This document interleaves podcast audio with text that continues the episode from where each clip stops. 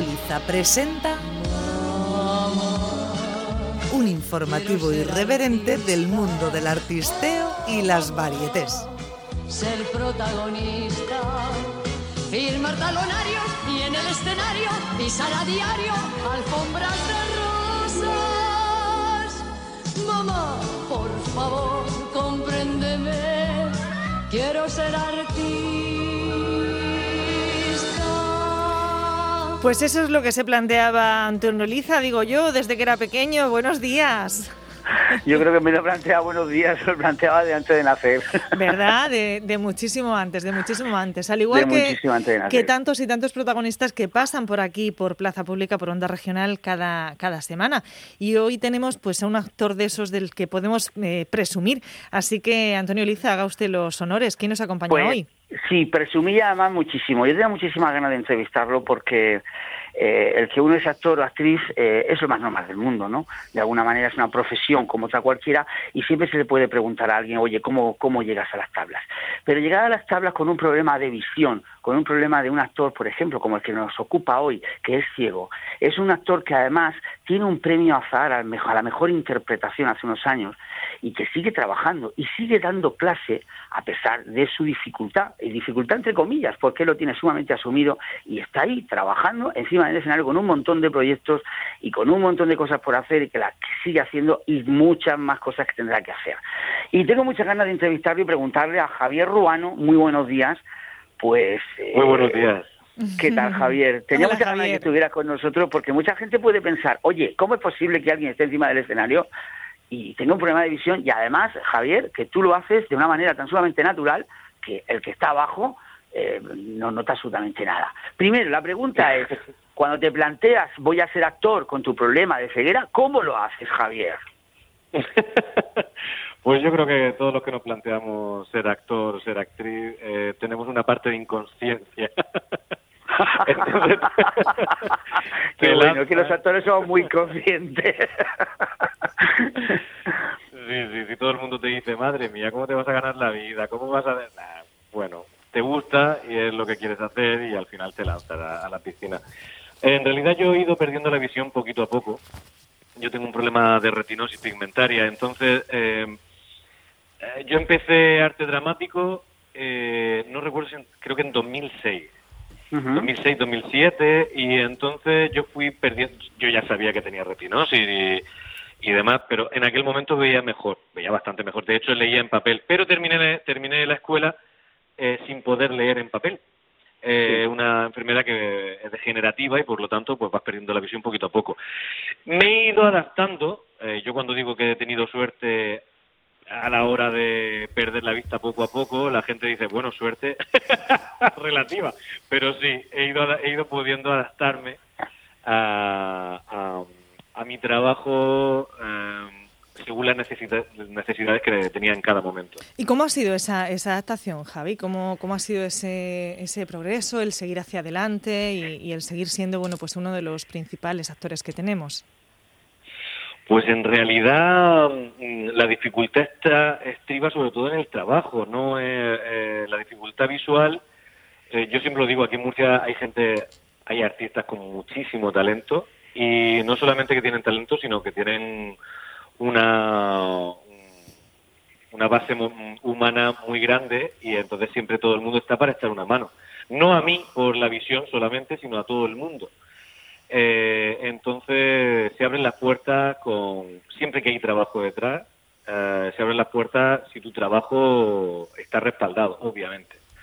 Oye, Javier, pero hay una cosa que yo me planteo como actor y yo que trabajo en el teatro, igual que tú, eh, tú a, a la hora de aprenderse un texto necesitas un texto en papel para aprendértelo. Ahora, ¿cómo te los aprendes, ah, Javier? Pues el mundo digital que ha avanzado tanto, pues hay programas de voz que te leen los textos y entonces pues no no hay un problema. Es pesado, es, es más costoso, eh, sí, es verdad. Y hay textos, por ejemplo, he trabajado mucho en el teatro el teatro del absurdo. Mm. Eh, yo recuerdo una escena que tenía con María Larcón, mi, mi compañera de escena, que creo que es con la persona con la que más veces he actuado encima del escenario, que teníamos la escena de eh, de la cantante calva en la que la- el matrimonio no se reconoce y es tremendamente repetitiva. O sea, por lo que me estás diciendo, eh, tu personaje era el señor Mercy.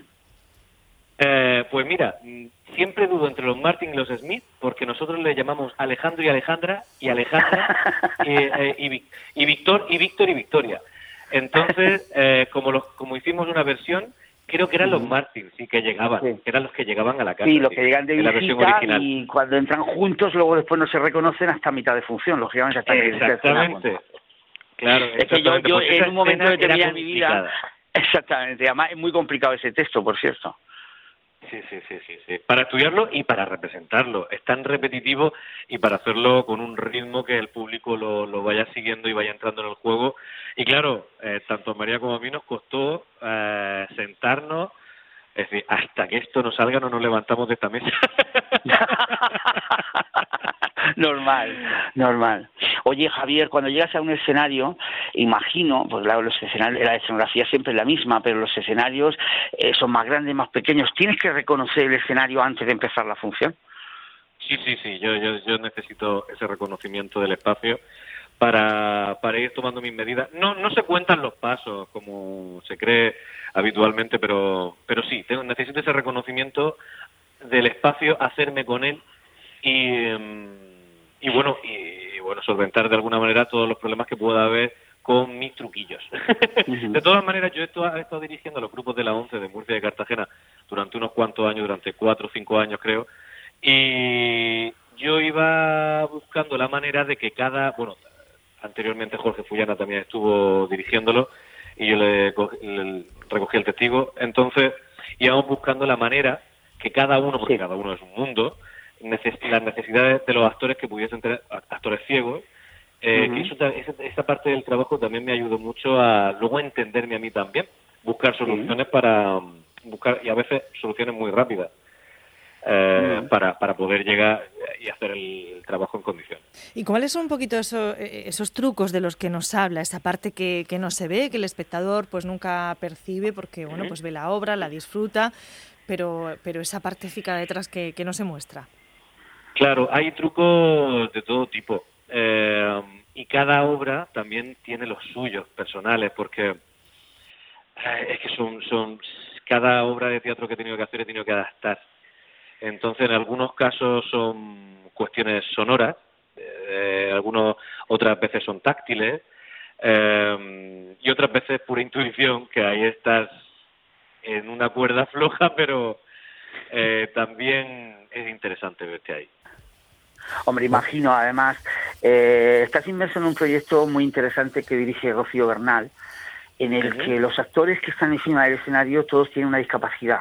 Y creo que ese proyecto es hermosísimo.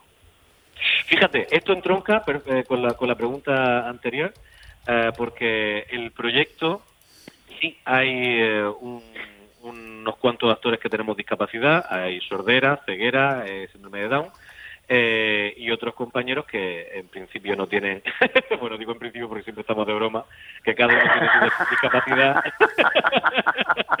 con papeles o no.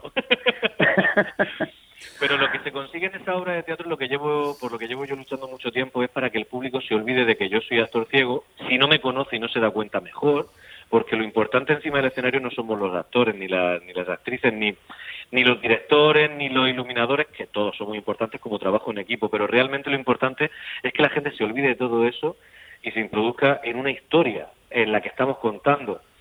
Eh, y eso es lo bonito, eh, que el público no lo llegue a ver, el- ni los trucos, ni los juegos, ni, ni si son, ni si no son, sino que eh, el público vea un personaje que tiene unos conflictos que solucionar, a los que se tiene que enfrentar y, y se introduzca en la historia. ¿no? En el caso de los suricatos, la perspectiva del suricato, de Rocío Bernal y Pepe Galera, eh, decía de Coné, pues sucede esto, que también que a mí me parece muy bonito.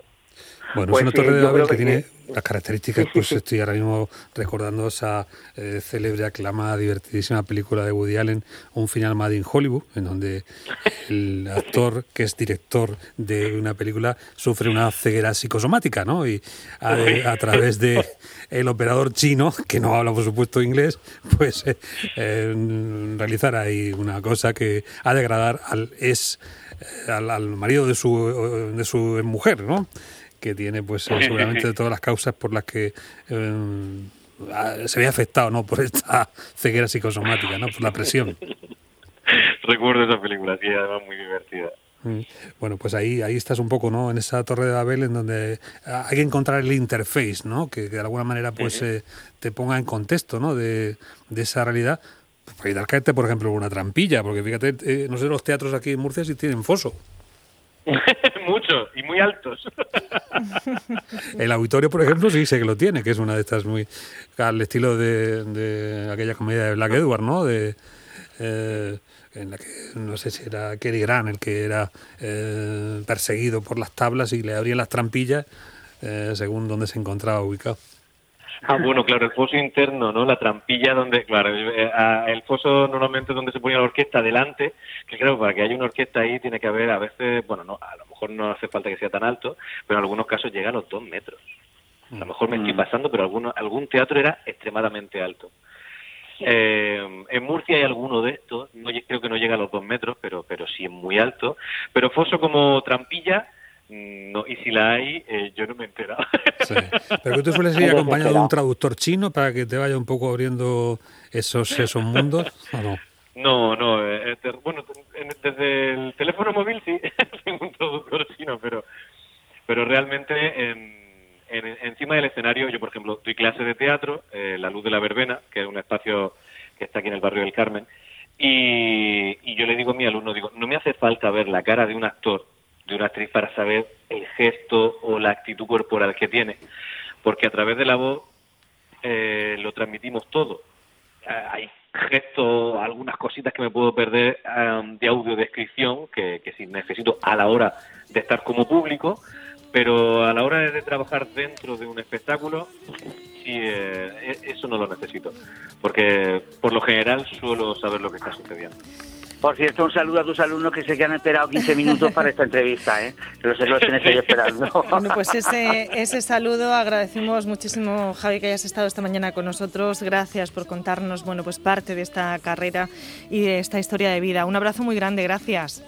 Un abrazo y gracias a vosotros. Gracias, Antonio Licia. Gracias a ti también, como siempre. Nada, esta tarde ya sabéis, Murcia Conecta a partir de las cinco y media, Por ¿eh? que tengo supuesto. muchas cosas preparadas. Hasta luego, compañeros. También a Javi Ruano, que es el protagonista hoy de nuestra sección dedicada al mundo del artisteo.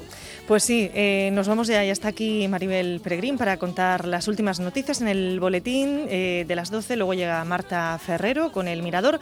Y mañana ya saben que les esperamos a todos en programación especial. Nos desplazamos todo el equipo hasta la puerta del Teatro Guerra en Lorca para estar en, ese, en esa fecha, el décimo aniversario. Pues ahí estará la radio pública. Protagonistas que fueron en aquella jornada estarán nuevamente como en un déjà vu, recordando ese momento de un fatídico eh, 10 de mayo. Hasta mañana, Adolfo Fernández, y a todos. Adiós, Carmen María Conesa, un saludo cordial. que no son imposibles ni están lejos. Si somos como niños, sin miedo a la ternura, sin miedo a ser feliz, sin miedo